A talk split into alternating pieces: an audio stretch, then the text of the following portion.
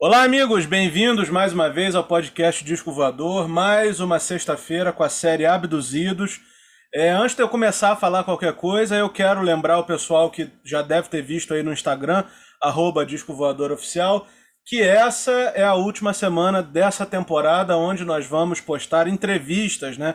A gente já gravou mais de 70 entrevistas e aí vamos dar um pequeno recesso aí nesse final de dezembro e janeiro para a gente poder acumular de novo alguns episódios que eu já comecei a gravar para voltar às entrevistas em fevereiro.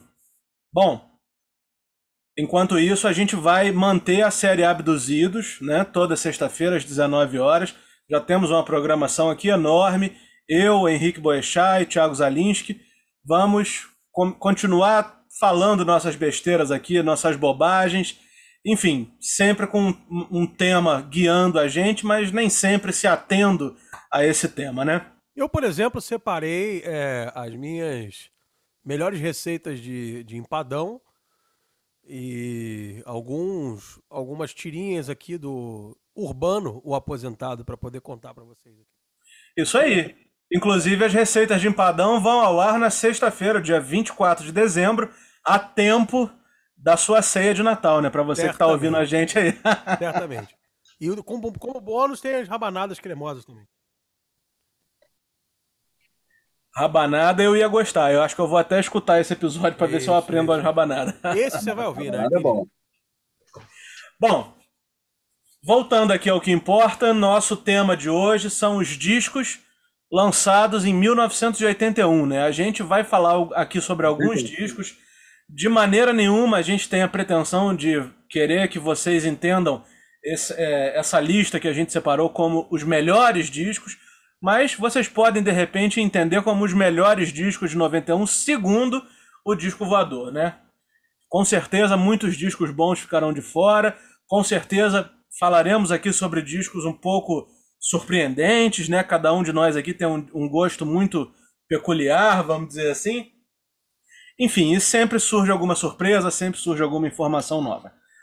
Antes da gente começar a falar sobre os discos de 91, não posso deixar de pedir que vocês sigam a gente lá no Instagram, arroba Disco Voador Oficial, e lá no YouTube também se inscrevam no canal Disco Voador Podcast, que ainda que a gente dê uma pausa agora num recesso das entrevistas, nós sempre vamos colocar lá conteúdo novo da série Abduzidos, enfim, vai ter sempre alguma coisa acontecendo até a gente voltar com a temporada de 2022.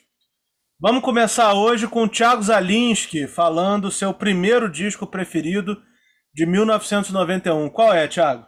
O meu primeiro disco favorito de 91 é uma dupla de discos, afinal de contas, os dois saíram ao mesmo tempo. Use Your Illusions 1 e 2 do Guns N' Roses. E cá entre nós, se esse disco, se, se esses discos tivessem sofrido aí uma lipoaspiração, daria um grande disco, talvez o maior disco de rock and roll da década, porque bom, tudo, acho que tudo que tinha que ser falado sobre Guns N' Roses já foi falado por aí, em zilhões de podcasts, em zilhões de, de revistas, fanzines e, e, coisas do tipo.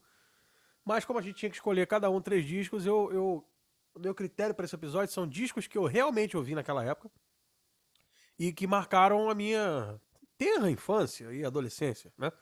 O Guns N' uhum. Roses é uma banda, uma banda que eu gosto muito até hoje. Talvez é, uh, talvez é perigoso falar isso, mas talvez é a minha banda de rock favorita, de rock and roll puro e, e na, na sua essência. Uh, é, muita gente fala do Appetite for Destruction, que é o primeiro, que com certeza é um descasso, mas os que eu presenciei o lançamento e ouvi, acompanhei foram os Illusions e me marcaram muito, muito, muito mesmo. São dois discos que eu revisito até hoje e não saberia escolher qual é o meu favorito dos dois, se é o azul ou se é o vermelho ou o amarelo, né? Como, como preferir. Dois discos incríveis onde o Guns N' Roses e a mente doentia do Sr. William Axel Rose é, quiseram direcionar o Guns N' Roses para uma coisa mais de arena, mais pop, com canções mais, mais radiofônicas ainda. Muita influência do Elton John, muita influência uh, das coisas que o Axel estava ouvindo na época, muita influência das artes plásticas nos, nos clipes e nas capas dos dois discos. E clássicos atrás de clássicos, né? E o Mine, trilha sonora do Exterminador do Futuro. A gente tem Don't Cry em duas versões, uma a versão clássica que eles compuseram. Foi uma das primeiras músicas, aliás, se eu não me engano, é, a primeira música que eles compuseram juntos. Don't Cry, que só acabou entrando nesse disco, não entrou no primeiro. Bom, uhum. tem Bad Obsession, que é uma das minhas músicas favoritas do Guns N' Roses. Tem Civil War, que é, é um épico, um clássico. Tem coisas mais viajandonas como The Garden, tem uh, Dustin Bones com o grande Easy Stradlin cantando junto ali com, com Axel Rose. É desnecessário falar da genialidade do senhor Slash nas guitarras. Talvez o, o guitarrista mais importante da geração dele e um dos últimos Guitar Heroes, né? E, bom, acho que já tinha que ser dito sobre esses dois discos, já foi. Mas como a gente tinha que escolher, eu não poderia deixar de escolher esse a, a série User Illusion, que marcou muito a minha vida, marca até hoje, é um negócio que eu tô sempre ouvindo e sou sou verdadeiro apaixonado pelo conceito do, do desse, desses discos. E gosto muito, muito mesmo. Então, de cara, já abraçando o clichê, como eu gosto de falar aqui. Guns N' Roses, Guns N' Fucking Roses, a banda mais perigosa do planeta, com Use Your Illusions e toda a megalomania de Axel Rose e sua mente pra lá de doentia. November Rain tá aí, não tá, Zalinski? Opa, November Rain, claro, November Rain, isso aí. Tá no primeiro, tá no primeiro, né? É. Isso, isso aí. Qual que é a sua dica das galáxias desse disco? Eita, agora você me pegou, hein? Uh... Putz, eu, eu, esse, esse é daqueles discos. Eu vou ficar parecendo atorzinho global falando de, de, de banda de rock, né? Ah, eu gosto de todos, né? Que é. cafona pra caralho. Mas realmente eu gosto de todas. Mas eu vou, se eu tiver que pensar uma pra, pra simbolizar aí, eu acho que eu vou escolher. Civil War, vai. Ou Stranged. Vou empatar, vai. Civil War e Stranged. Eu acho que elas elas representam bem o que é o conceito desse disco, que é um Guns N' Roses um pouco mais pop, mas sem perder as características da guitarra, do Slash e dos vocais do Axel. É verdade, duas escolhas absurdas aí. Civil War e Stranged é uma, são, são músicas. Para mim, eu acho que são as melhores músicas do Guns N' Roses, sabe? Eu concordo com você, eu acho que esse, esses discos são discos é, superiores até ao Appetite for Destruction. Também acho que se fosse um disco só seria porra, um, um, disco perfeito do início ao fim, mas a gente tem aí um megalomaníaco entre nós, né? Então não dá pra, pra ter tudo. é verdade. É, Bom, Civil War é uma das minhas preferidas dele. É. Henrique, aproveita então e fala aí pra gente qual é o teu, teu primeiro disco escolhido de 1991 para esse episódio. Olha, 1991 foi um ano realmente, quando eu estava fazendo a, a, pesquisa né, dos discos lançados nesse ano, rapaz, eu, eu me dei conta de tanto de quantos discos clássicos foram lançados, né? É, Alguns logicamente, no mesmo dia, né, Henrique? É, Dois né? aqui que eu, vou, que eu vou falar foram lançados, acho que no mesmo mês, se eu não me engano. Deixa eu dar uma olhada aqui. É, acho que no mesmo mês. Então é a diferença de uma semana, mais ou menos. É, então é, é, são muitos discos clássicos aqui. Então é, é dá até para fazer uns dois ou três episódios só desse ano, né? Mas eu, eu vou começar com um disco que eu só fui conhecer agora e foi por, foi por agora sim tem, sei lá, foi, foi esse ano ainda, né? Foi algo assim bem por acaso. Foi quando eu estava escrevendo um texto até pro, pro, pro Instagram do Disco Voador sobre o Willie Dixon, um, um disco dele chamado I Am the Blues. É, quem quiser conferir tá lá no Instagram. É, falando sobre porque esse disco do Willie Dixon ele tem muitos, muitas músicas que foram regravadas pelo Led Zeppelin, pelo Cream, pelo, por aquelas bandas clássicas dos anos 60, né? E aí eu botei essa, esse disco para tocar no Spotify enquanto estava escrevendo, né? Até para entrar no clima.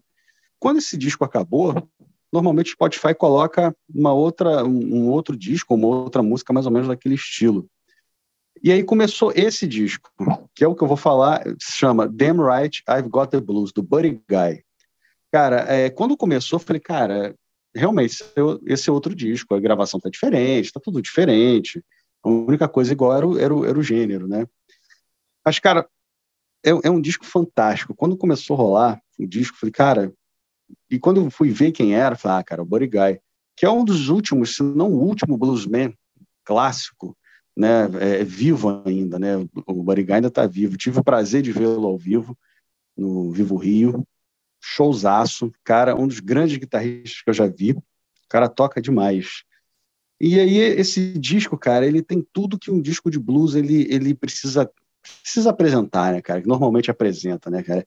É elegância, né? Aquele, aquele blues elegante, energia, pô, uma voz poderosa do, do, do próprio Buddy Guy. O cara tem um vozeraço, né? A voz, porra, transborda sentimento e, e às vezes sentimento às vezes até é, é, é enérgico, raivoso, entendeu? Mas é um, mas é um, um vozeirão.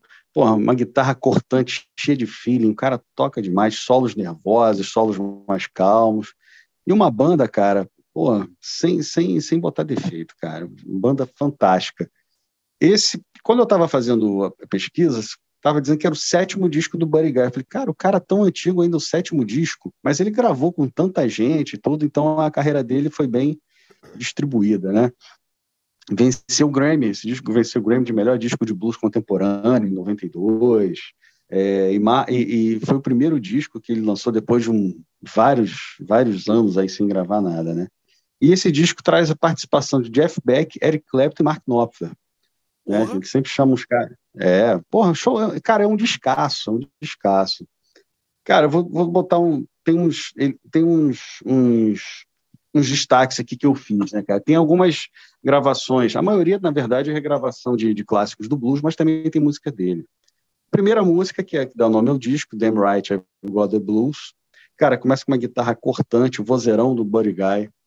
Tem um ritmo porra, cativante, querendo, faz a gente querer até abrir uma cerveja e ficar relaxando ouvindo o som, né, cara?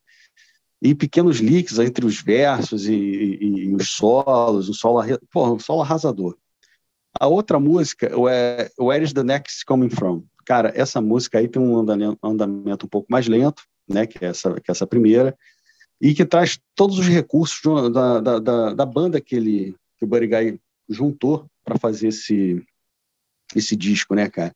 Naipe de metais, que dava uma amplitude à canção, é, back vocals femininos, pô, eu acho que são dois ele elementos, tanto os metais quanto os back vocals femininos, são dois dos melhores elementos da, da, música negra, né, cara? Quando você vai fazer um, um, um som mesmo para arrasar o quarteirão, né?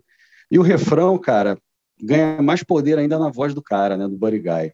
É uma música elegante, poderosa, perfeita para tu colocar no carro e fazer uma viagem assim sem hora para chegar. E, faz, e tem a participação do Mark Knopfler na guitarra, né?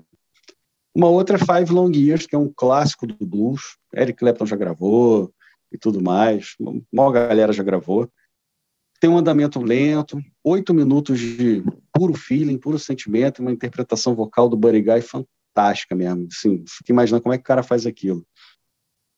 E tem aqueles solos de piano, aqueles pianos de blues, né, cara? Bem, parece que daqueles, daqueles saloons, né, cara?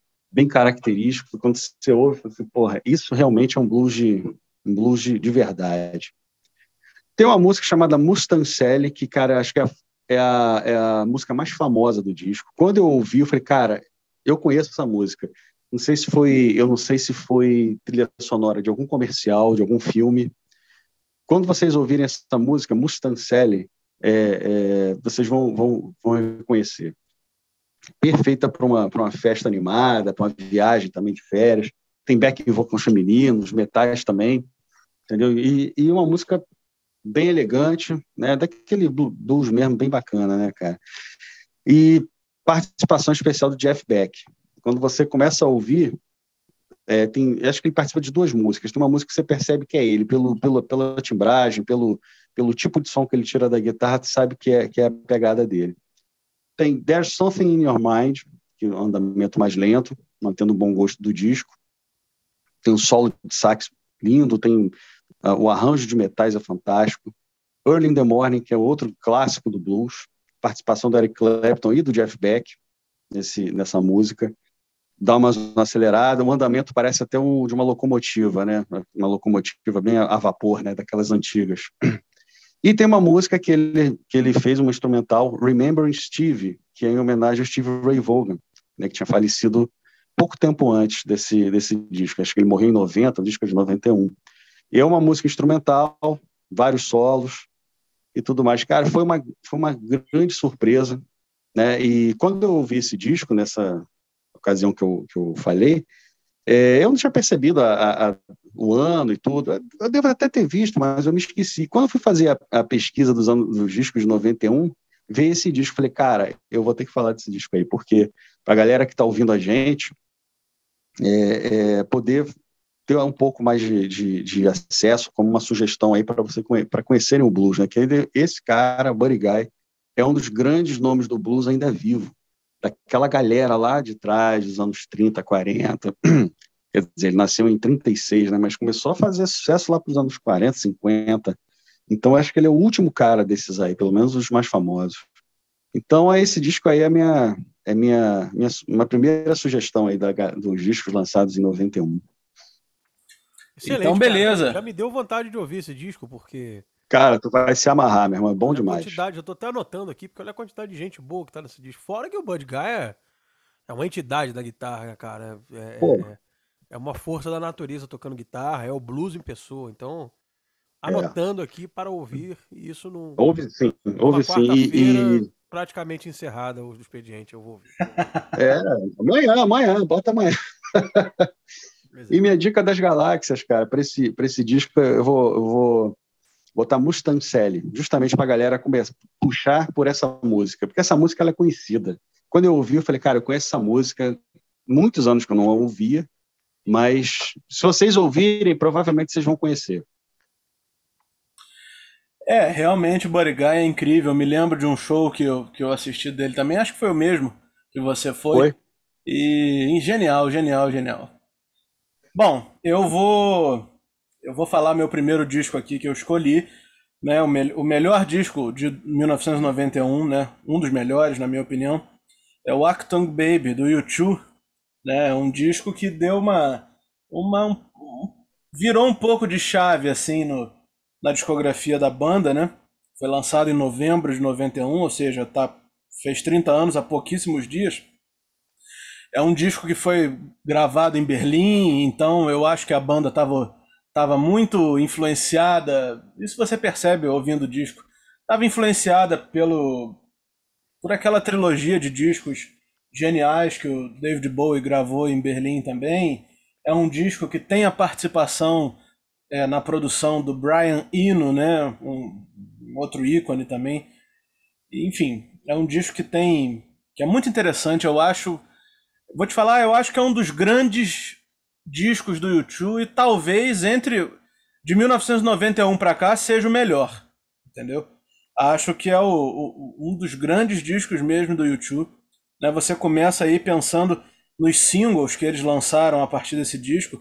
Não tem uma música que não ficou que não ficou conheci minimamente conhecida assim dentro do, do da, das pessoas que gostam de, de YouTube, como The Fly, Mysterious Ways, Even Better Than the Real Thing. A minha preferida, Who's Gonna Ride Your Wild Horses?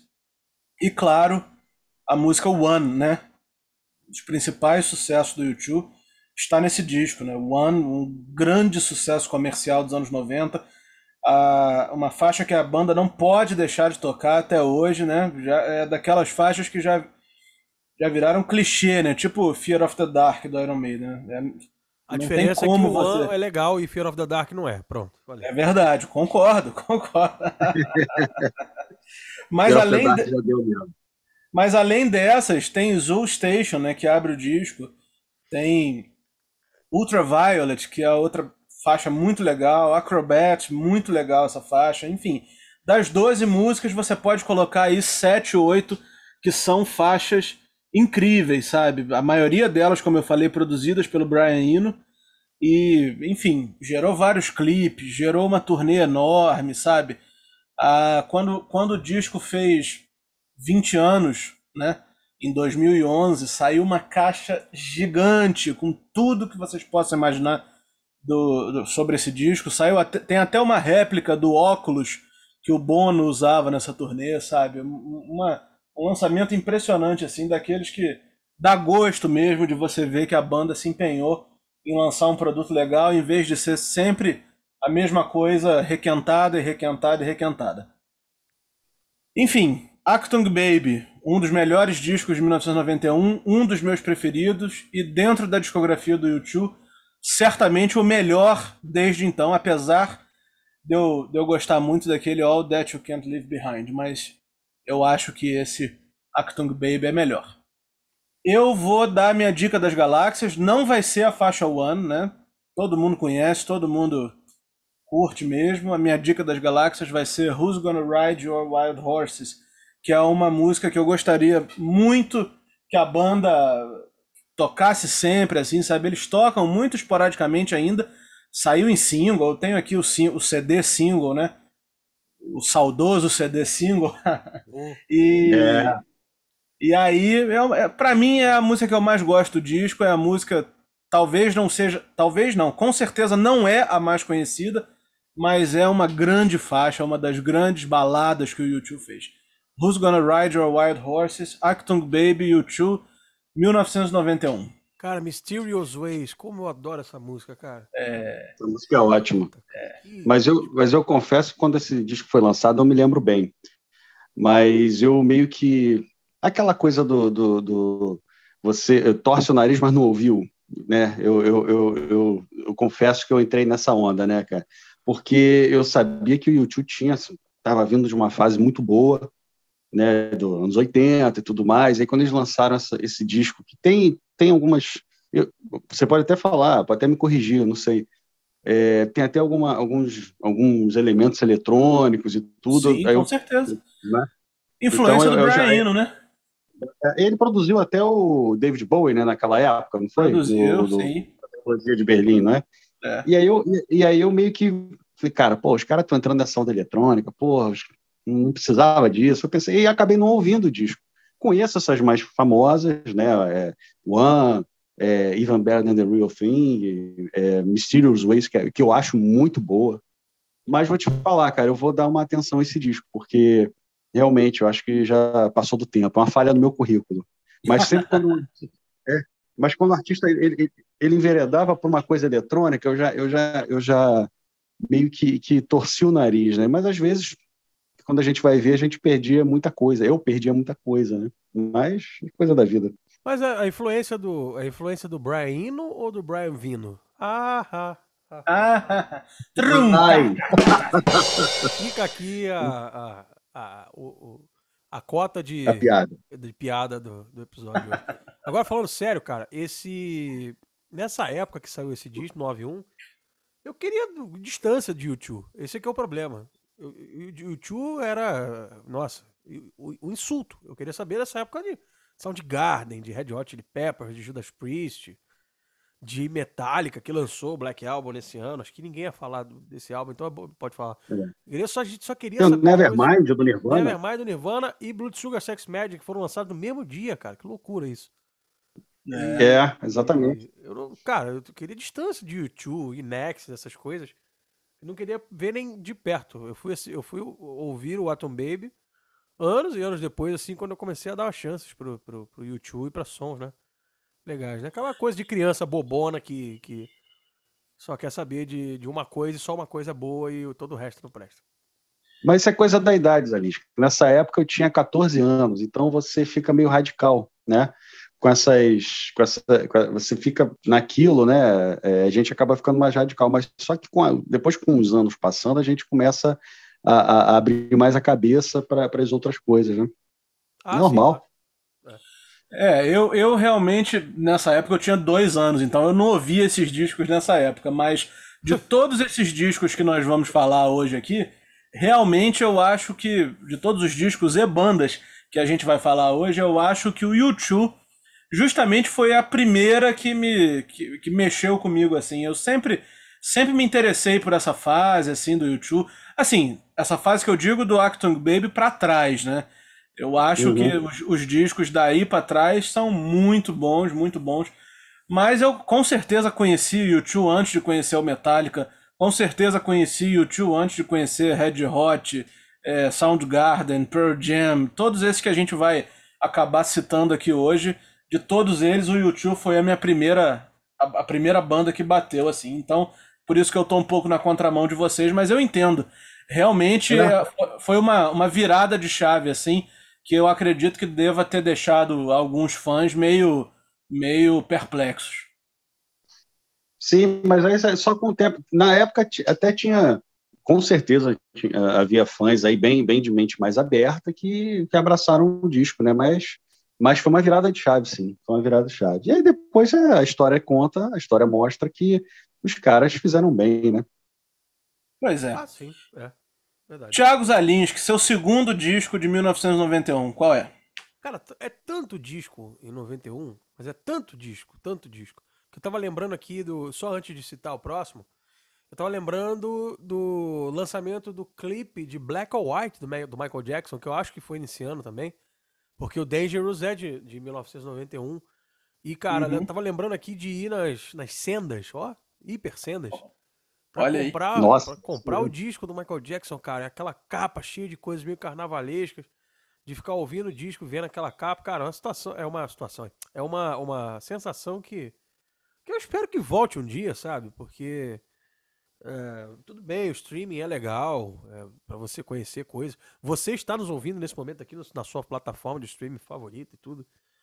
Mas, porra, cara, é, era tão gostoso aquele negócio de você comprar o disco. Em 91 isso aí tava bombando, né? Um dos discos que eu comprei em 1991 e que está aqui na minha singela trilogia, eu vou voltar um pouco para os discos nacionais agora. Eu vou falar de Legião Urbana 5.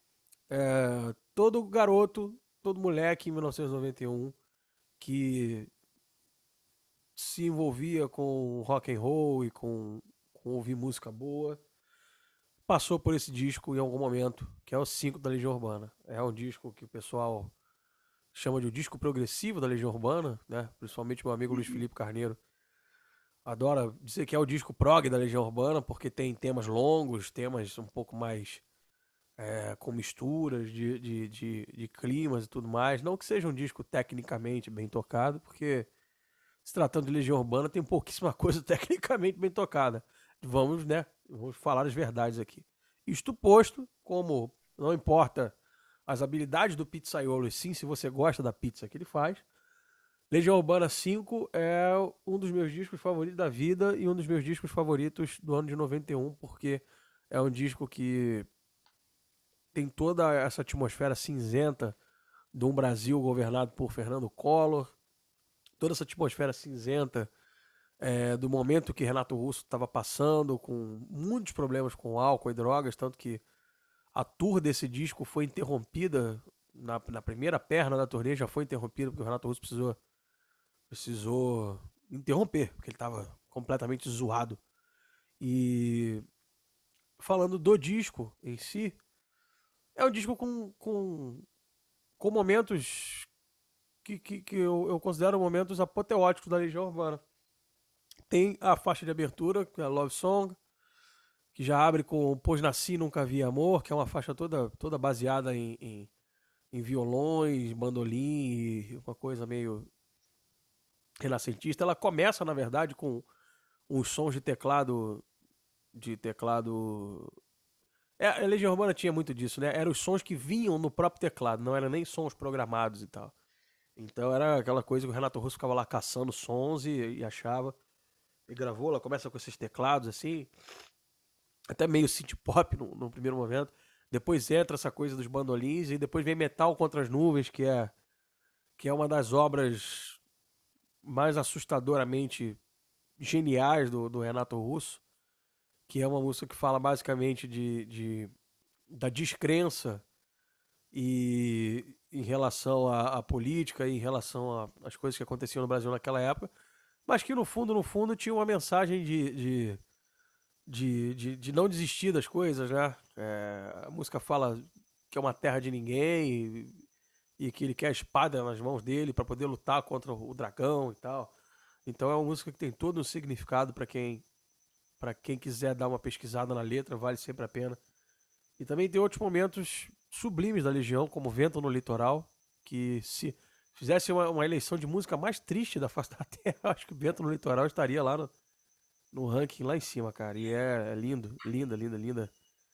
Lindo momento do Renato Russo. Tem outras coisas muito legais, tipo Lasdor, o mundo anda tão complicado. Tem. Enfim, é talvez. É um dos meus discos favoritos da Legião. É um momento incrível da genialidade do Renato Russo, Dado Vila Lobos, Marcelo Bonfá. E é um disco que eu recomendo bastante. É o disco mais, mais introspectivo e mais pesado da Legião Urbana. Pesado no instrumental e pesado na temática. E eu, eu gosto muito desse disco. E que fiz questão de pensar porque a Legião Urbana sempre tem essa coisa de as pessoas tem, é, meio ame ou deixe. Né? A Legião Urbana, por exemplo, é muito mal comparada é, com Los Hermanos. É, e eu acho essa comparação terrível, porque eu acho que a Legião Urbana não é passiva de comparação com qualquer outra banda que veio antes ou depois. A Legião Urbana é um marco na história do, do, do rock e da música brasileira. Né? É, as pessoas talvez comparam a, o nível de fanatismo dos fãs. Realmente é. Quem já foi, quem já teve o desprazer de ir a um show do Los Hermanos, já passou por essa experiência. Tava aguardando isso. É, quem passou por essa experiência. Tô tentando não entrar nesse, nesse, nesse lugar do mau humor, né? Mas não consigo. Quem já teve a, a péssima, a péssima experiência antropológica de assistir um show do, do, do Los Hermanos, sabe quanto é constrangedor, aquela gritaria, aquela coisa horrorosa, aquele bando de instrumentos desafinados sendo tocado, enfim.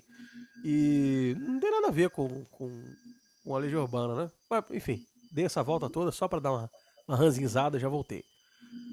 É, apesar de eu achar o primeiro disco do, do Los Hermanos maravilhoso, cara, divertidíssimo, super legal. E o, o Bloco do Sozinho tem, tem seus momentos. Depois virou, virou novela mexicana.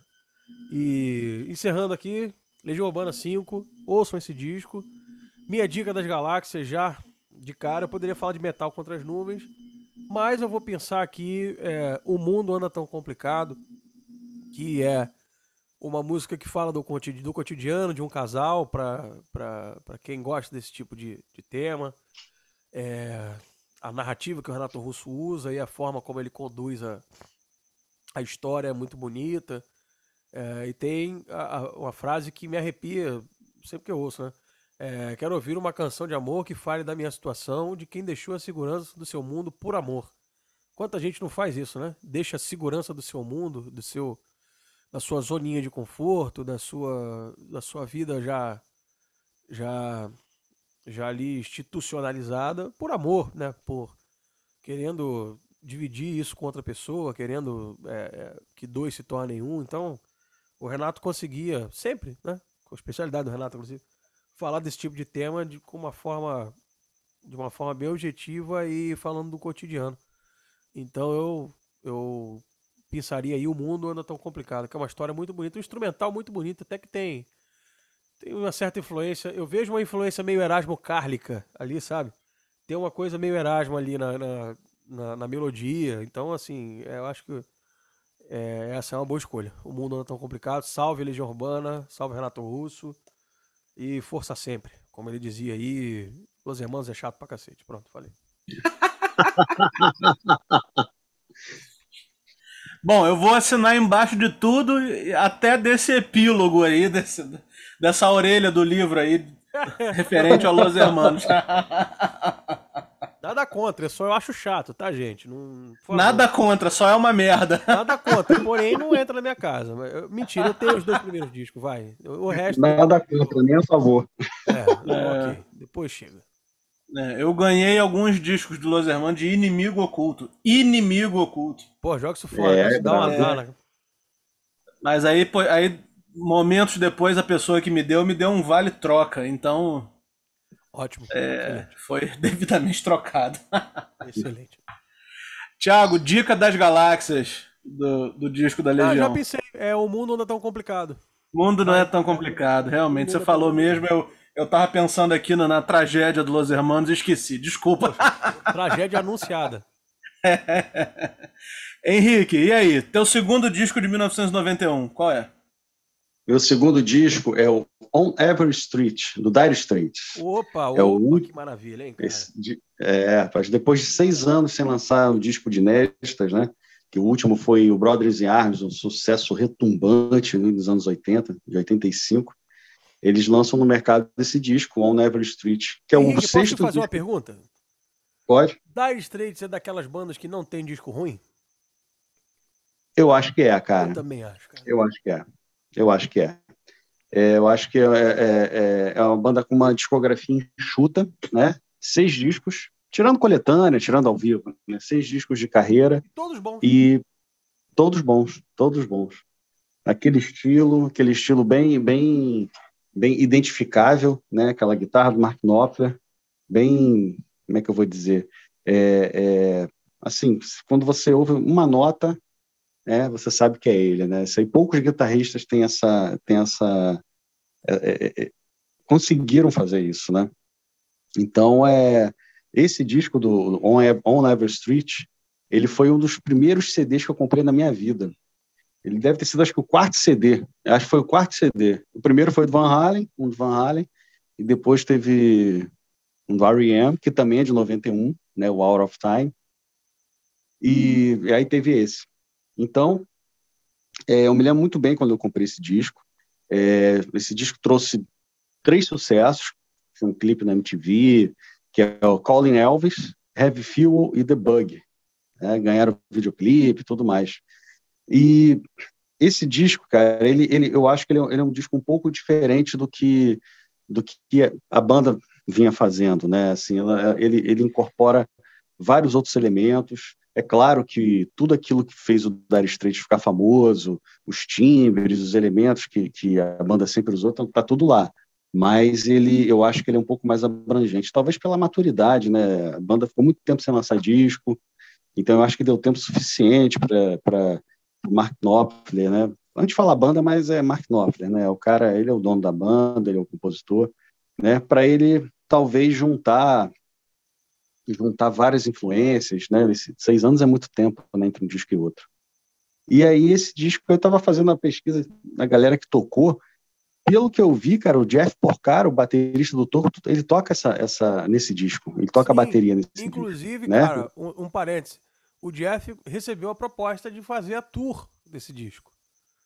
Recebeu, ah. O Mark Knopfler ofereceu um caminhão de dinheiro para ele, mas ele não estava mais afim, ele já estava querendo só tocar só com o Toto mesmo e, e já estava diminuindo o ritmo, até das gravações e pá, então ele preferiu, preferiu não. Entendi. Não fazer. Quem entrou, quem entrou no lugar dele foi um cara chamado Chris Whitten, que ele foi, ele no, anteriormente, acho que talvez é, é, é, foi no ano anterior, ele ele era o baterista da banda do Paul McCartney. Né? Tanto é que foi o baterista que veio tocar aqui em 90, aqui no Rio, primeiro show do Paul aqui no, no Brasil. E aí ele deve ter saído, saiu da banda do Paul, tá? não sei se ele passou por algum outro artista e, e foi fazer a turnê com o Dire Straits, desse disco. É o Chris Whitten, que eu me lembro que eu vi o show na, na Bandeirantes e tudo, e era esse cara. Eu falei, caraca, era o, o cara do... É o batera do, do Paul McCartney. Então o cara saiu da banda. Mas esse disco, cara, ele é um disco muito bom. Eu tava ouvindo ele hoje, até para falar sobre ele e tudo, e fui relembrando de algumas músicas, né? Porque tinha muitos anos que eu não ouvia. Cara, a faixa de é, título é um negócio lindo de, de chorar, na boa. Exatamente. É, é demais, é, cara, aquilo é demais. On Never Street é, uma, é aquela, é aquela, aquela música de piano delicada, né? Aquela coisa, né? Aquele, aquele coisa que o Dire Straits, eu não sei, eu posso estar errado, mas fazia pouco. Fazia balada, claro, mas nesse estilo eu sinto que, que a banda não fazia muito, né? É, tinha baladas, claro, mas não nesse estilo. Levada no piano, aquelas linhas mais tímidas de guitarra, um pouco de sax e tudo. Aí depois a, essa música ela toma um corpo, né? Começa, aí tem uma outra linha de guitarra e aí começa a tomar corpo, entra a bateria e aí virou outra música, né? Começou só no piano, na voz e virou música de banda mesmo, né? Cara, é, é, virou a chave, né? Essa música, eu acho essa música lindíssima. Tem Colin Elvis, que é a primeira música do disco, que é o primeiro hit também da, da, da banda. É uma música que quando eu ouvi a primeira vez, eu, eu, eu, senti um estranhamento, porque ela não é muito, como é que eu vou dizer, é, usual. né, para banda. Mas depois, com, com o tempo, claro, a gente vai gostando, porque a música é ótima, né? Tem aquela guitarra lá no meio da, da, No meio não, acho que durante a música toda tem aquela guitarra bem Mark Knopfler mesmo. E, e ela funcionou muito bem ao vivo. Nesse show que eu falei, ele, ele tocou e eu acho que ficou, ficou bem bacana. Né? Tem uma música chamada When It Comes to You, que é uma música totalmente country, que você vê, percebe que, que é uma das grandes influências do Mark Knopfler, é a música country. É, Walk of Life. Ela é uma música country, né? Tem só aquele teclado e tudo, que é mais anos 80, mas ela, a base dela é a música country. Né? E tem a, essa música, When It Comes to You, que eu estou falando agora, tem aquela guitarra inconfundível do Mark Knopfler. Tem uma música chamada Fade to Black, que é um blues bem arrastado. Do Metallica, né? Assim, quando eu... é, é o cover do Metallica. Isso. Mas é um, é, um blues, é um blues bem arrastado. Cara, é, é, quando eu ouço essa música, a primeira imagem que me vem na, na cabeça é tá naqueles pubs, naqueles bares bem esfumaçados mesmo, com copa de Scott, on the rocks na mão. E Nova Iguaçu né? Parece, é, tem, tem demais. É um, um em cada esquina. né? É uma imagem até bem clichê, né, cara? Mas é o que essa música passa, né? É e, e que mostra e que mostra que realmente que o Mark Knopfler é bem, bem influente também no blues, né? A gente percebe assim total, que total, ele, total. ele manda bem pra cacete nesse, nessa música. Henrique, Heavy, e aí, Heavy Fuel é desse disco? É desse disco, Pô, vou falar dela. Nossa. É um outro hit, foi uma música, foi, foi uma música que também ganhou clipe né? Essa já é um, um rock and roll puro, divertido para cima. O clipe é até engraçado, né? Fala do, é, mostra um, acho que um gerente de turnê lá, o cara todo todo bronco lá. O clipe é, o clipe é divertido, né? A música também. Muito. E aquela, aquele timbre de guitarra do Mark Knopfler que lembra até um pouco Money for Nothing, né? Aquela, aquele timbre bem, bem carregado, né? Isso. Tem uma música chamada The Bug, que também é uma música que fez um certo sucesso na época, no clipe, MTV né? É, também bem levada country, né? Só que mais mais dançante, mais divertida. E tem, eu botei mais duas músicas aqui, cara, que eu estava ouvindo hoje, falei, cara, tem que falar sobre essas músicas. Uma é Iron Hand, que é um folk americano, uma música acústica, mas quando você ouve essa música, você se transporta justamente para aquelas montanhas, com aqueles rios, aquele, aquele cenário tipicamente americano, né, cara? É uma, uma, uma, música tipicamente americana, coisa que eu, sinceramente, não me lembro do Dire Straits ter feito, né, nesse estilo. E tem Ticket to Heaven, que é uma música lindíssima também, com acento country, mas tem um arranjo lindo também, uma canção acústica, né, mas também com aquele tempero americano, né, meio country, meio folk, né? Então, eu acho que esse disco ele, ele, ele conseguiu juntar Mark Knopfler e a banda conseguiram juntar várias influências. Eu acho que eu acho que foi um foi um, disco que acho que se você quiser conhecer é, é, as influências do Mark Knopfler está nesse disco. É rock, folk, blues, country, baladas, né? Fazem com que esse disco seja, eu acho, mais diversificado e um disco maduro da banda, né? E depois de muito tempo sem, sem ouvir esse disco, assim, só uma música aqui, outra ali, foi uma grata surpresa de descobrir. Né? E como é o último disco da banda, cara, a gente fica imaginando o que eles poderiam ter lançado depois. Né? Falei, porra, esse disco já foi, foi, foi bom pra caceta, mas e depois, né? Mas também, de certa forma, eles fecharam a, a carreira com, com chave de ouro, né? Alto estilo. Bom, é um descasso, eu concordo. Eu tenho uma história eh, engraçada com o Mark Knopfler, que é o seguinte eu sempre tive vontade de vê-lo, né? Me sempre me chamou a atenção o jeito dele tocar, sabe? Eu sempre achei ele um cara assim meio fora do comum, assim, tocando guitarra. Não, não sei exatamente explicar porquê, mas sempre me interessou. Porque ele é Aí, um cara um dia... fora do comum tocando guitarra, tem toda a razão. Ele, tem o estilo dele, cara. Ele é, assim, é. Bom, se eu for começar a falar de Magnópolis aqui, eu vou ficar o resto da noite, mas é um é, cara de estilo próprio, por isso que você achou, você tem toda a razão. Ele é, porra, genial. Exatamente, eu não, eu não tenho, não, não sabia explicar porquê, não sei explicar porquê, mas realmente é um cara que para mim é diferente dos outros. Não estou dizendo que é melhor, não é nada disso, mas diferente. E aí, em 2012, eu surgiu uma oportunidade de fazer uma viagem para o Canadá, e aí ia ter um show lá em Montreal que ia ser Bob Dylan com Mark Knopfler abrindo. Porra. Falei, falei, cara, uma oportunidade incrível Porque eu nunca vi o Bob Dylan e muito menos o Mark Knopfler, né? Eu acho que o Mark Knopfler veio uma vez só ao Brasil, tem até uma entrevista dele no Jô, mas enfim, há muitos anos eu nem, nem sabia quem era Mark Knopfler quando ele veio. Foi 2001. Mas, é, pois é. Isso eu tô falando 2012, novembro de 2012, para ser bem exato. Enfim, aí fui, fui, comprei os ingressos, fomos nesse show. E cara, eu achei que o show do Mark Knopfler foi super morno, sabe? Achei meio parado demais, sabe? E aí no bis ele tocou a única do Dire Straits na noite, que foi So Far Away. Mas assim, valeu muito. Eu nunca mais tive a oportunidade de vê-lo ao vivo e provavelmente não terei, mas foi um, um, um, bom show, apesar da minha expectativa ter, ter estado muito mais alta do que, do que, o, que o que aconteceu no palco. E, o, e depois o show do Bob Dylan foi chato pra caralho. como, só, como só podia ser, né? Mas é isso aí, Henrique. Dica das galáxias do teu ah. segundo disco. Ah, eu vou, eu vou, eu vou escolher On Every Street, a balada. A música é lindíssima, delicada, entendeu? É, é, é depois muda completamente lá para um pouquinho depois da metade da música ela muda completamente. Eu acho que é uma uma bela escolha. Mas essa sua experiência com o Mark Knopfler é porque ele, ele é um cara mais paradão mesmo, assim. Acho que com o tempo ele foi ficando mais paradão, aquela voz mais, mais mansa, entendeu? Eu acho que essa é meio que a vibe dele, cara. A gente, nesse disco aqui, já, já percebe um pouco, um pouquinho. É verdade. Bom, eu vou lá então no meu segundo disco, também vou, vou fazer igual o Thiago Zalinski, vou entrar entre os, os discos de rock brasileiro aí lançados em 1991 para falar do Tudo ao Mesmo Tempo Agora, dos Titãs.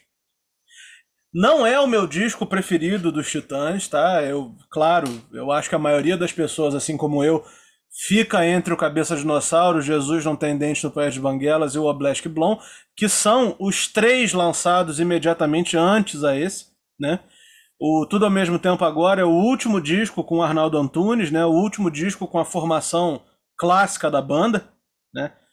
E tem letras assim que, que muita gente, eu imagino que tenha torcido o nariz na época, né? Tem músicas assim com viés meio escatológico até, coisas assim que não são exatamente muito comuns de serem ouvidas nem num disco de rock assim, né? Como por exemplo, isso para mim é perfume, né? Uma música do Nando Reis que ele conta a, o ponto de vista de um casal tão apaixonado, tão apaixonado, tão apaixonado, que quer dividir até os momentos de, de banheiro entre, com, entre um e outro, né? Ou seja, a frase da música diz: Amor, eu quero te ver cagar. Então, daí você, vocês já podem imaginar do que, que se trata, né? Isso para mim é perfume.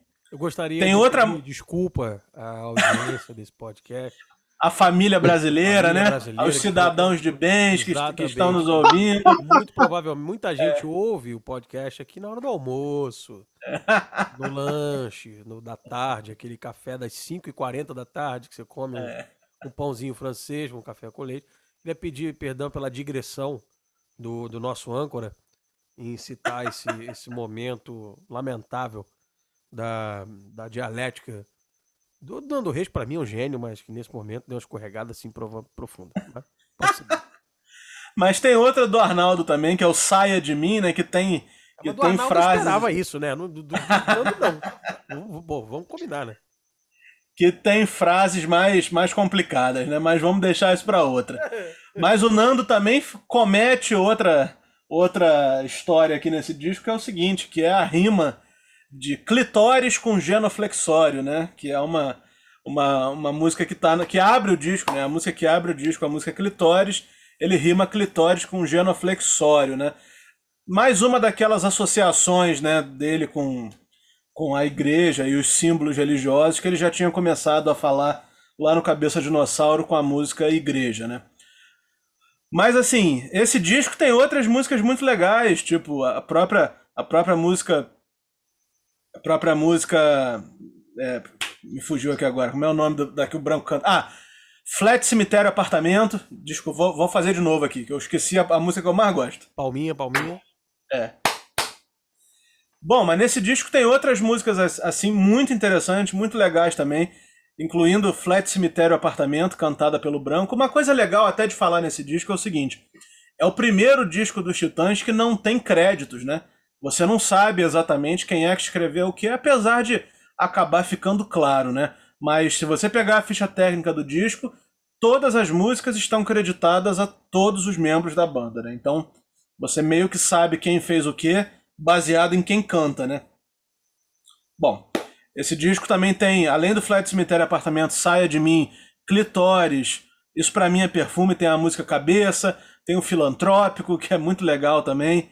Enfim, como eu disse, não é o, o não acho que seja o melhor disco dos Titãs, né? Muito, nem muito menos o meu preferido, mas eu não poderia deixar de falar desse disco aqui nessa nossa pequena lista, justamente porque é, é mais uma mudança que os Titãs que os Titãs passaram assim na carreira, né? Como eu falei no início, eles vinham de três discos excepcionais, entre os melhores discos de rock do Brasil, né? Cabeça de Dinossauro, Jesus não tem dente no País dos Banguelas e o Black Blonde. E aí eles viram o jogo um pouco para fazer esse tudo ao mesmo tempo agora, que é muito influenciado pelo grunge, pelo punk, enfim, uma linguagem um pouco mais é, pesada, um pouco mais suja do que vinha sendo feito antes. Ô Ramon, esse que, esse que foi gravado com o Jack Endino na produção, sabe dizer?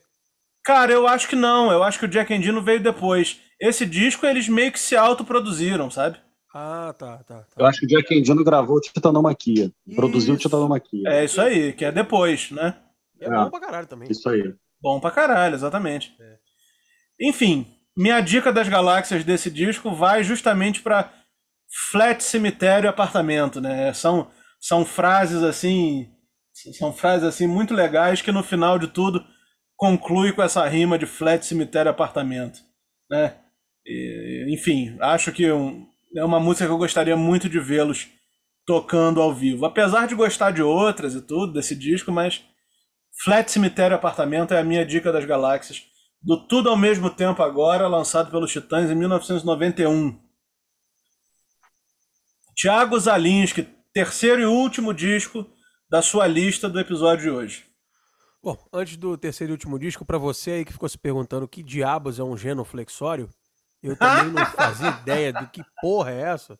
Tá aí, ó. Genuflexório é um móvel para rezar em forma de cadeira, com estrado baixo para ajoelhar e encosto alto, sobre o qual se pousam os braços e o livro de orações. Com essa informação para lá de irrelevante para sua vida, agora você sabe o que é um, um genuflexório. É... Pra vocês que estão ouvindo aí, todo mundo que já foi numa igreja e já rezou, vocês já usaram um genuflexório. Pronto. Pois é.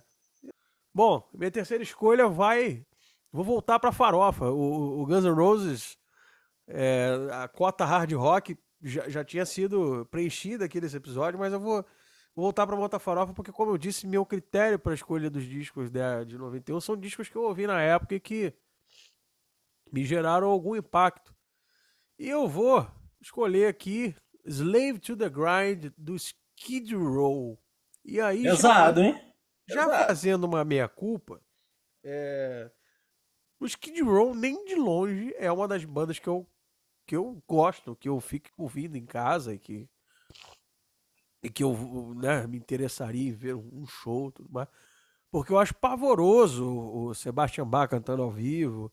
Eu não, não é um estilo que me apetece realmente. Aquilo não me não, não me tiraria de casa para assistir o Skid Row, nem na época de 91, até porque eu tenho, tenho um pouco de nervoso dessas bandas é, todas aí. Mas, é, isto posto, eu ouvi esse disco na época. E aí, eu, eu vinha de. O mais pesado que eu ouvi era o Judas Priest, era o Iron Maiden e tal. Eram as bandas realmente pesadas que eu, que eu gostava já em 91. Ainda em criança e tal. Aí, eu lembro que um amigo me apresentou isso é, é, no final já de 91, já. Eu lembro que foi na época do Natal um amigo me apresentou o Skid Row e me apresentou uma, uma balada desse disco que é Wasted Time. Uma música linda, assim, com, com, com climas.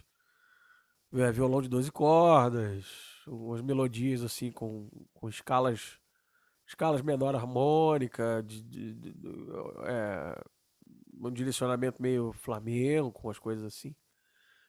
E eu, eu gostei muito do, do, da voz do Sebastian Bach naquele momento e do peso. O peso me, me, me atraiu ao Skid Row. E aí, anos depois, eu fui ouvir o disco inteiro. E eu achei muito foda, muito foda. Pesadaço, as composições muito boas, é, os sons de guitarra, principalmente, muito legais. E o vocal do. do a performance do, do outro xarope também, do Sebastian Bach, é, é pô, fantástica, é irretocável no disco. Ele, em estúdio, é um cantor fantástico. É impossível de reproduzir aquilo, mesmo você sendo o próprio Sebastian Bach. Então é, é um negócio incrível. E é uma coleção de boas canções. Aquele disco me, me, me marcou de uma certa forma. Eu conheci o Skid Row com esse disco. Depois que eu fui ouvir é, o primeiro disco do Skid Row, depois de já ter ouvido esse que é o segundo, fui ouvir o primeiro que tem 18 Life, I Remember You, todo essa, esse bolo de noiva. Eu fiquei me perguntando, falei, porra, mas é a mesma banda? Porque eu tô achando chatérrimo essa, essa, essa versão xarope aqui. E, e aquilo me marcou muito, porque até hoje eu acho chatérrimo essa, essa, o primeiro disco do, do Skid Row e o Skid Row em si não é uma banda que me, que me, que me tiraria de casa ou que, que eu fique por aí caçando bootlegs ou, ou assistindo vídeos no YouTube.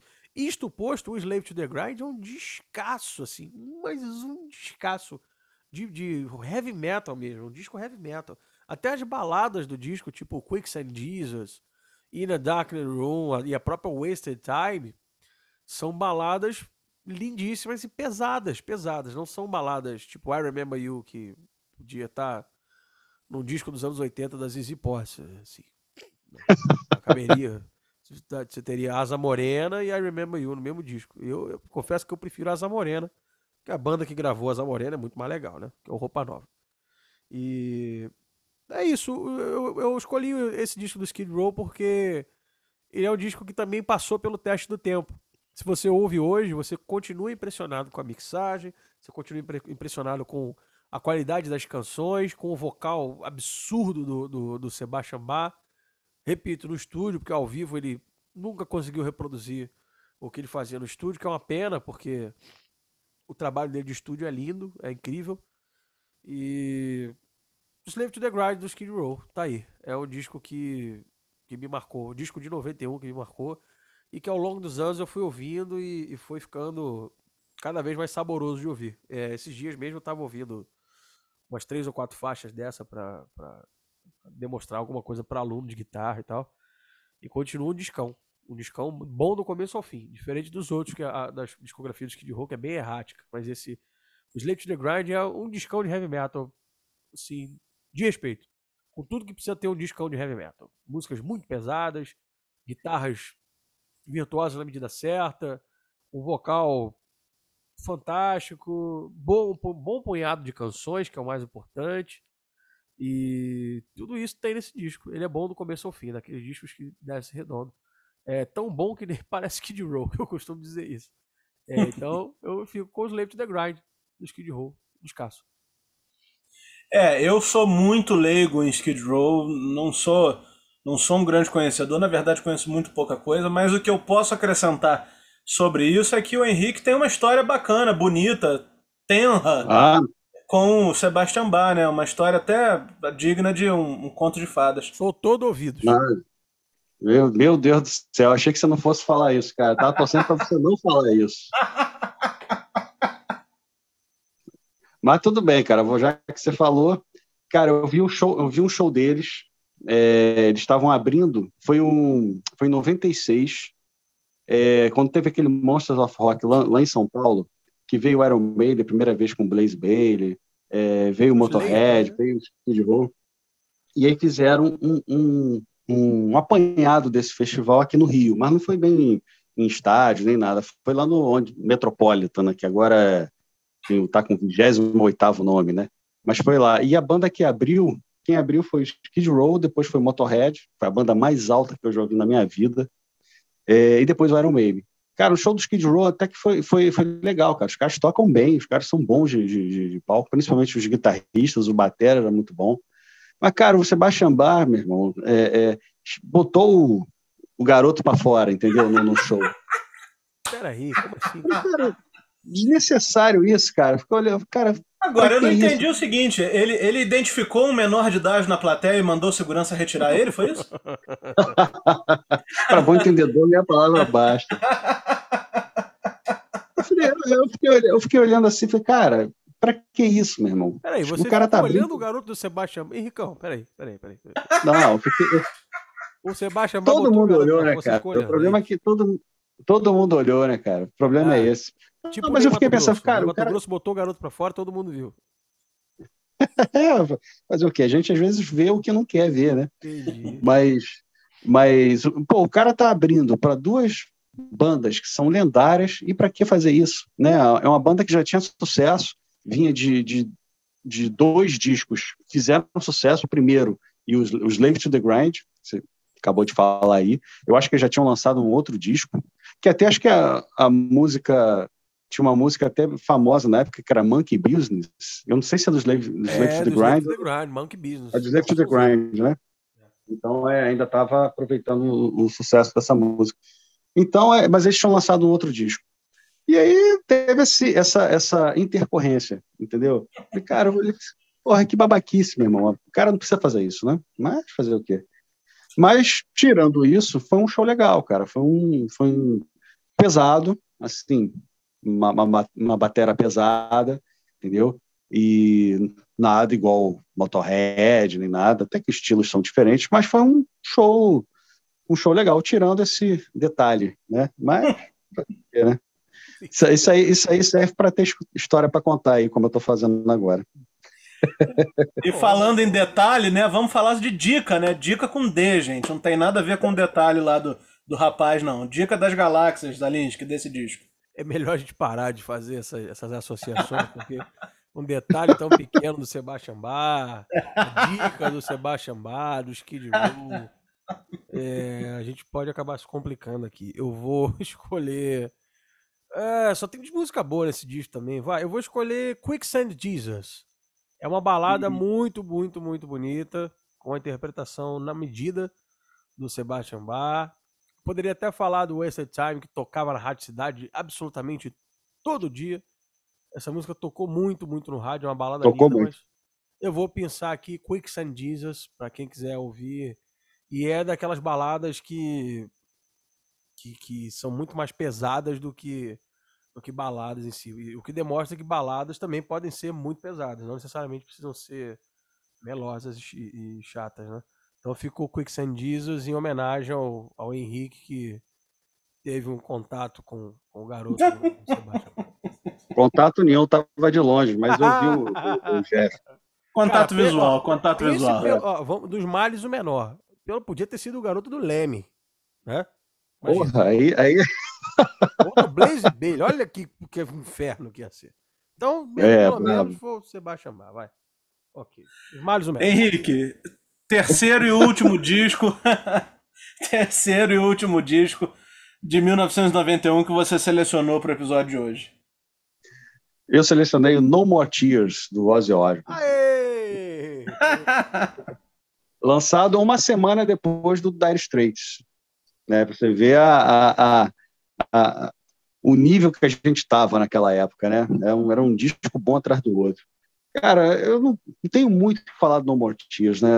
Músicas, um caminhão de hits, né? um caminhão de clássicos. I Don't Wanna Change the World, No More Tears, Desire, Mama Come Home, Hellraiser. É, nesse disco, o Bob Daisley, que era o baixista, ele gravou esse disco, pelo que eu pesquisei, né? Ele gravou, ele foi o baixista desse disco, gravou, gravou um baixo no More Tears, né, o Mike Innes, né, que foi baixista até do Alice in Chains, se eu não me engano, ele foi compositor dessa introdução do No daquela, daquela linha de baixo inconfundível, né, mas é, ele não tocou no álbum, pelo que eu pesquisei, né, não sei se, se alguém te, souber da. Souber da, da, da se é, estiver errado o que eu tô tocou, falando. Ele não tocou mesmo, não, Henrique. O, não, ele né? pôs essa linha, mas ele não tocou. O Bob Daisley veio. Ele tocou, pra... na, ele tocou na turnê. Isso, o Bob acho. Daisley veio para mais uma vez salvar o Ozzy, né? E é. compor as músicas, as letras, e acabou gravando baixo de, dessa, é isso mesmo.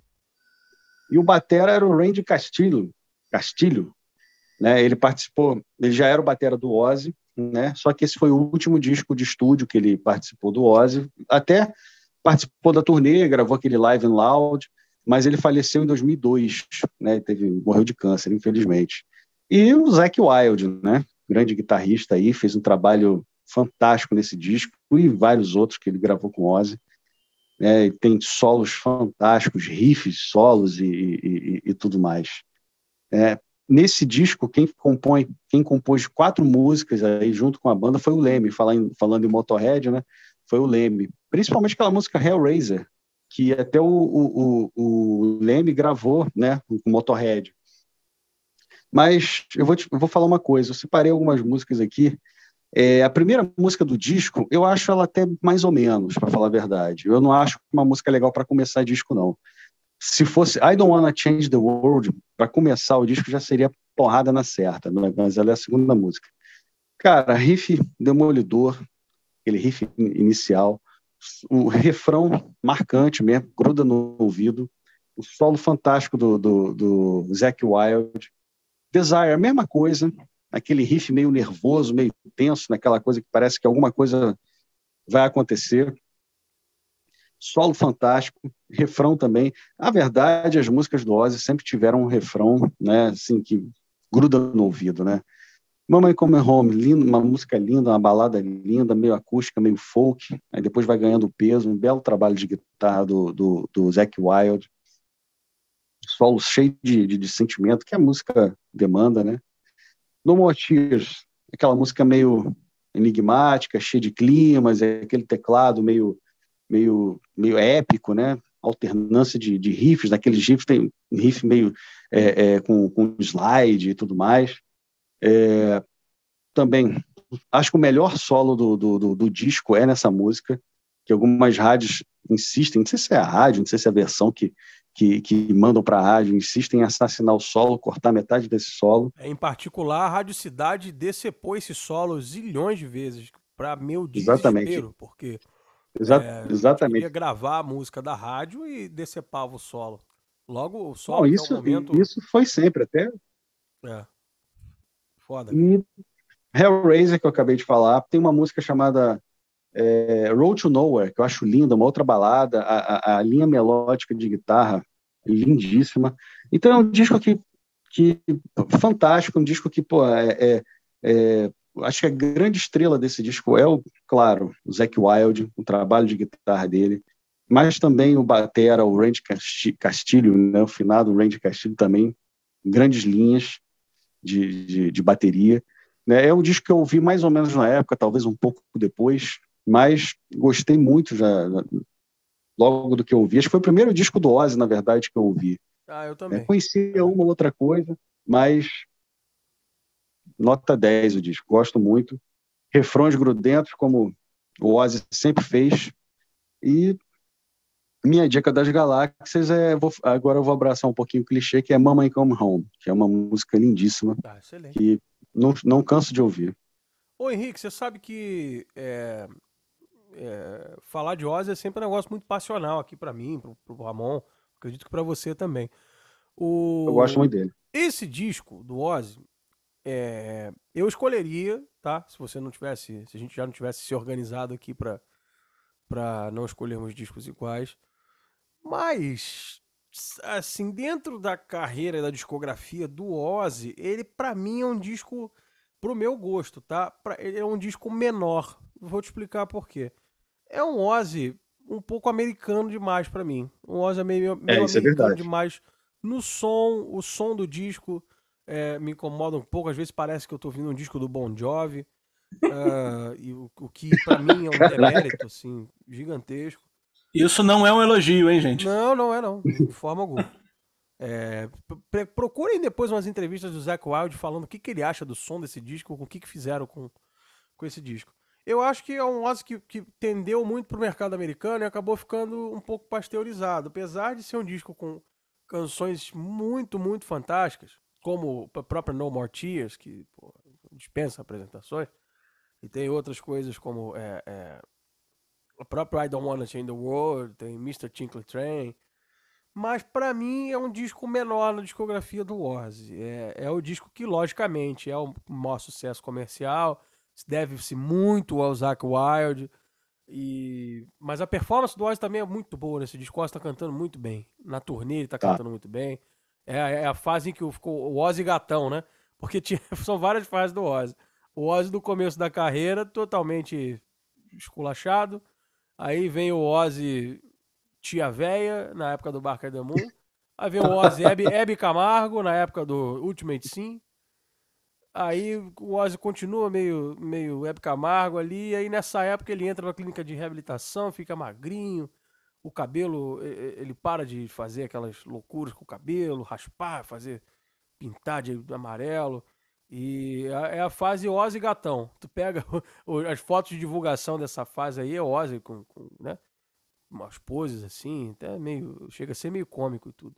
E, mas eu. eu, eu Ozzy é figuraça. É, o Ozzy. Nossa, o dia que o Ozzy não, não tiver mais por aqui, eu, eu paro com tudo. Agora, eu acho um disco menor na discografia do Ozzy, apesar de ser de ser muito aclamado.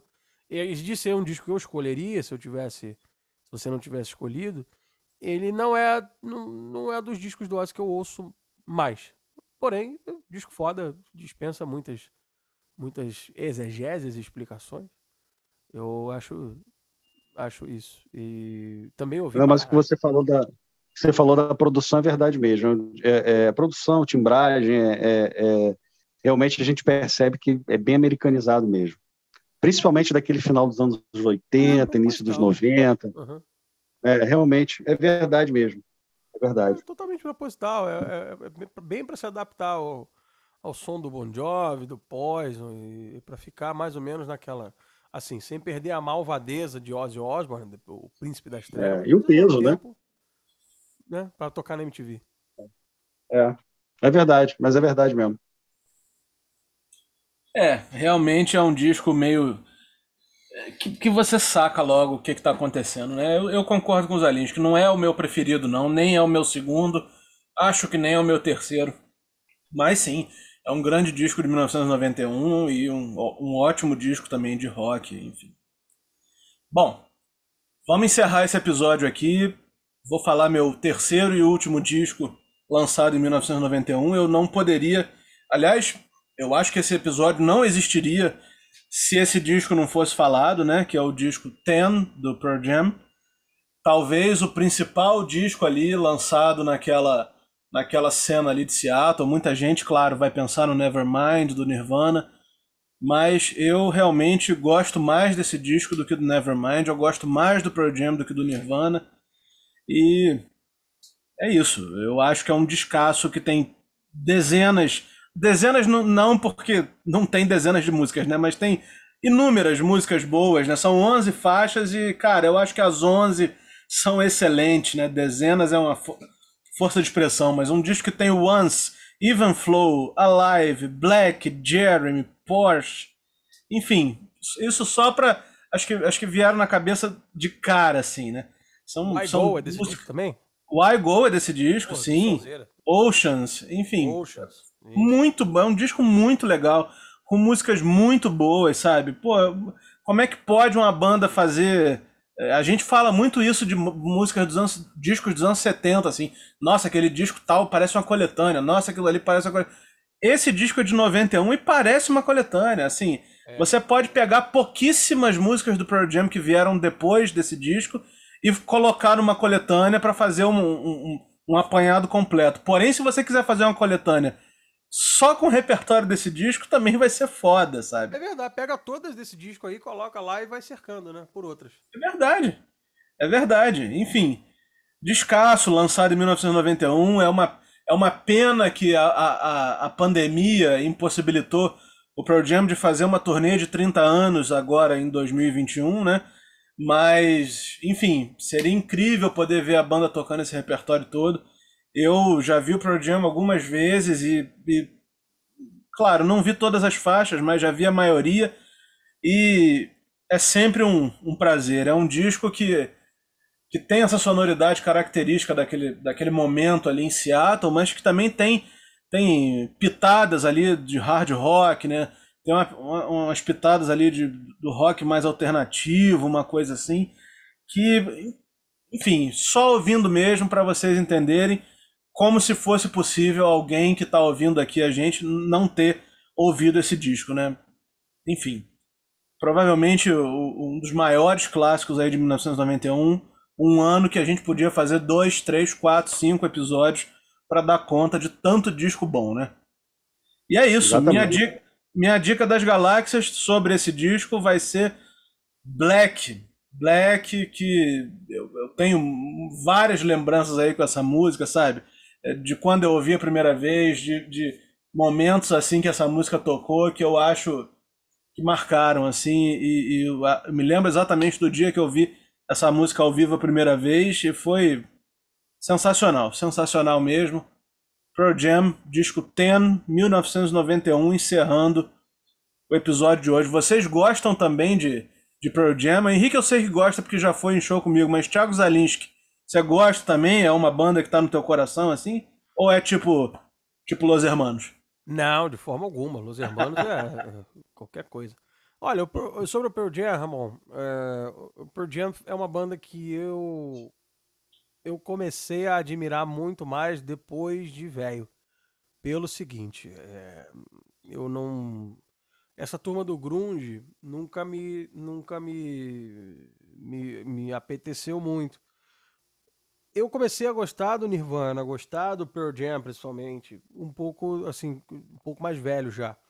Eu recentemente fiz um show com uma banda aqui do Rio, que é a Purano, que é uma banda que faz um tributo ao Pearl Jam, dentre outros, outros covers que toca no seu repertório.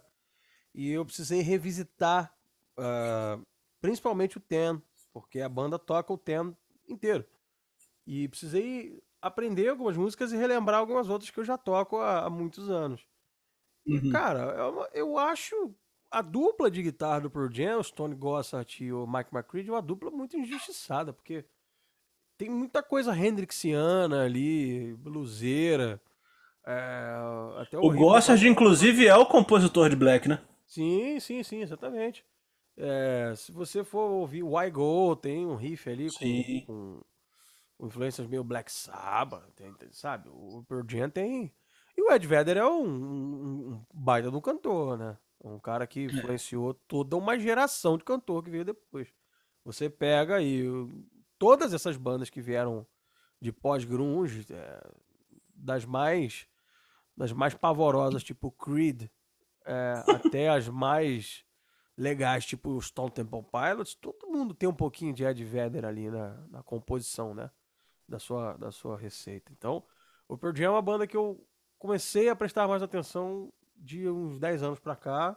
É uma banda que eu gosto muito, apesar de achar que os discos são muito irregulares. É, o, o, o, Ten é fantástico, é um greatest hits.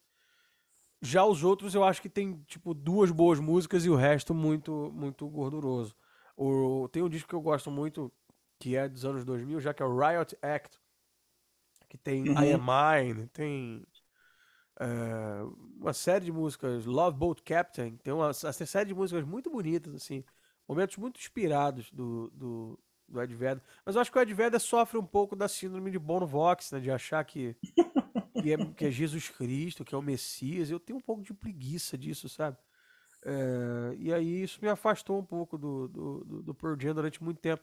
Mas musicalmente falando, eu acho, eu acho incrível. Essa, toda essa turma do Grunge, o próprio Nirvana também, tem momentos muito legais e que a gente, de repente, em 91, não estava muito afim de, de de se dar conta disso por conta de, da, da própria idade. Conforme você vai envelhecendo, você vai ficando mais maduro para para gostar de, de, certas bandas. E o Pearl Jam é uma banda que eu, que eu comecei a admirar mais depois de uma certa idade.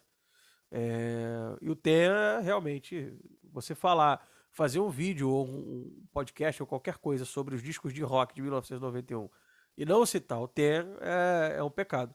É, então, achei, acho excelente a, a lembrança do Ten aí. Discão até hoje. É daqueles discos que resistiram ao teste do tempo também. É engraçado, engraçado você falar isso, Zanisca, a questão da, de você só foi ouvir a galera mais tarde. O Pearl Jam também aconteceu comigo isso. Mas o Nirvana, eu lembro que em 92, foi o disco Nevermind de 91, mas naquela época os discos chegavam um pouco depois, né? E aqui no Brasil. E aí em 92 eu me lembro que tinha um amigo de escola que ele levou o Nevermind para lá e tudo, eu pedi emprestado a ele o vinil. Eu levei para casa, gravei. Rapaz, eu ouvi aquele disco. Nevermind é um disco fantástico, é bom demais. E também é um, parece um greatest hits, é todo bom. Mas eu ouvi, eu ouvi bastante, só que no final daquele ano de 92, foi, no, foi uma apresentação que o Nirvana fez no. Cara, não sei se foi no MTV Awards, acho que foi. Eu já percebi que o, que o Kurt Cobain já tá, não estava com a voz lá, essas coisas. Mas tudo bem. Aí eu pensei, ah, isso deve ser de momento, às vezes o cara não está com a voz legal, beleza. Em 93, cara, em janeiro de 93 foi o Hollywood Rock aqui no Brasil, aqui no Rio, né? E o Nirvana ia tocar numa das noites. Aí eu estava em casa, fui ver o show, né? Tava lá vendo o show na TV. Rapaz, o show foi horrível. Você deve ter visto isso. Foi horrível, foi um show péssimo. E, e, e o cara não cantando nada, não tocando nada. Eu olhei e falei, cara, ah, tudo bem, o som da banda é um som mais sujão, é um som mais, mais despojado. Beleza, a proposta da banda é essa. Mas, pô, tudo tem limite, né? É, Pô, Henrique, tá ali tem um detalhe, tem, que, tem um detalhe muito tem importante. Tem que tocar aí. e cantar. Exatamente. Tem um detalhe muito importante aí que é o seguinte: é a segunda vez nesse episódio que a gente tá lembrando de um show onde alguém coloca o garoto para fora. Kurt Cobain, neste show. Esse eu não lembro, não. Colocou o garoto para fora na câmera da Globo, ainda por cima. Então, nós temos aí o garoto de Sebastian Bach e o garoto de Kurt Cobain. É... Façam o que quiser com essa informação. Ai, ainda bem que é só áudio esse episódio. Mas, o Henrique, o, o, esse, o, esse show que o Kurt Cobain sai ajoelhando, ajoelhado de tanto tão chapado que ele tava, né? Tocou mal, vestido de mulher, e, e tocou as músicas meio mal tocadas. O Nirvana ao vivo era também assim, ou era catarse ou era um lixo, assim, era, era terrível mesmo. E isso me, isso na época, ainda mais porque na, é, é, na época em que eu conheci bastante o Nirvana, aprofundei no Nirvana, eu tava no ápice do estudante de guitarra, então eu só queria saber de Ing Malmsteen, de, de Joe Satriani, de do Aldi Meola. Então, assim, eu olhava pro Kurt Cobain e falava, porra, esse cara é um lixo, olha o que esse cara tava... Mas depois a gente vai entender que a coisa ali tem a ver com canções, tem a ver com, com atitude, que, que são coisas que às vezes estão acima da, da própria técnica, né? Então, o Nirvana é. foi, foi, foi depois também. Eu comecei a. O Nirvana é daquelas bandas que eu fui. Vou começar a gostar depois de velho também. Mas eu me lembro que depois desse show, cara, eu fiquei tão puto. Falei, cara, não é possível, meu irmão. Porra, fiquei aqui em casa, poderia ter saído. Fiquei para ver o show. Os cara, o cara não tocou nada, não cantou nada. Cara, você acredita que eu fiquei anos e anos sem ouvir esse disco? Eu ouvia, eu ouvia todo dia anos e anos. Só ouvia as músicas mais famosas, até porque uhum. em rádio, tocando em rádio. Aí depois, claro, com o tempo, acabei fazendo as pazes com, com, com o disco. Mas, na verdade, realmente o Pearl Jam, eu acho que dessa, entre Pearl Jam e Nirvana, Pearl Jam eu acho bem melhor, eu gosto mais. E sempre achei o Pearl Jam uma banda, uma banda setentista, junto com Black, com Black Crowes, né, que é de outra cena e tudo, mas é, é uma banda setentista nos anos 90. Entendeu? Eu acho que eles têm todo, todo, todo o estilo dos anos 70, vídeo, vídeo as influências, The Who, Neil Young, né, é, é, como você falou, tem até coisas lá Black Sabbath, né, no, no, no, nas guitarras do, do, do Pearl Jam. Então, é, eu acho que é, é uma banda setentista nos anos 90, assim como Black Crowes. Black Crowes também é uma outra grande banda, né, só que de outra cena, de, outra, de outro movimento, de outra situação mas que também é, parece uma banda lá dos anos 70 que desembarcou nos anos 90. Perfeito.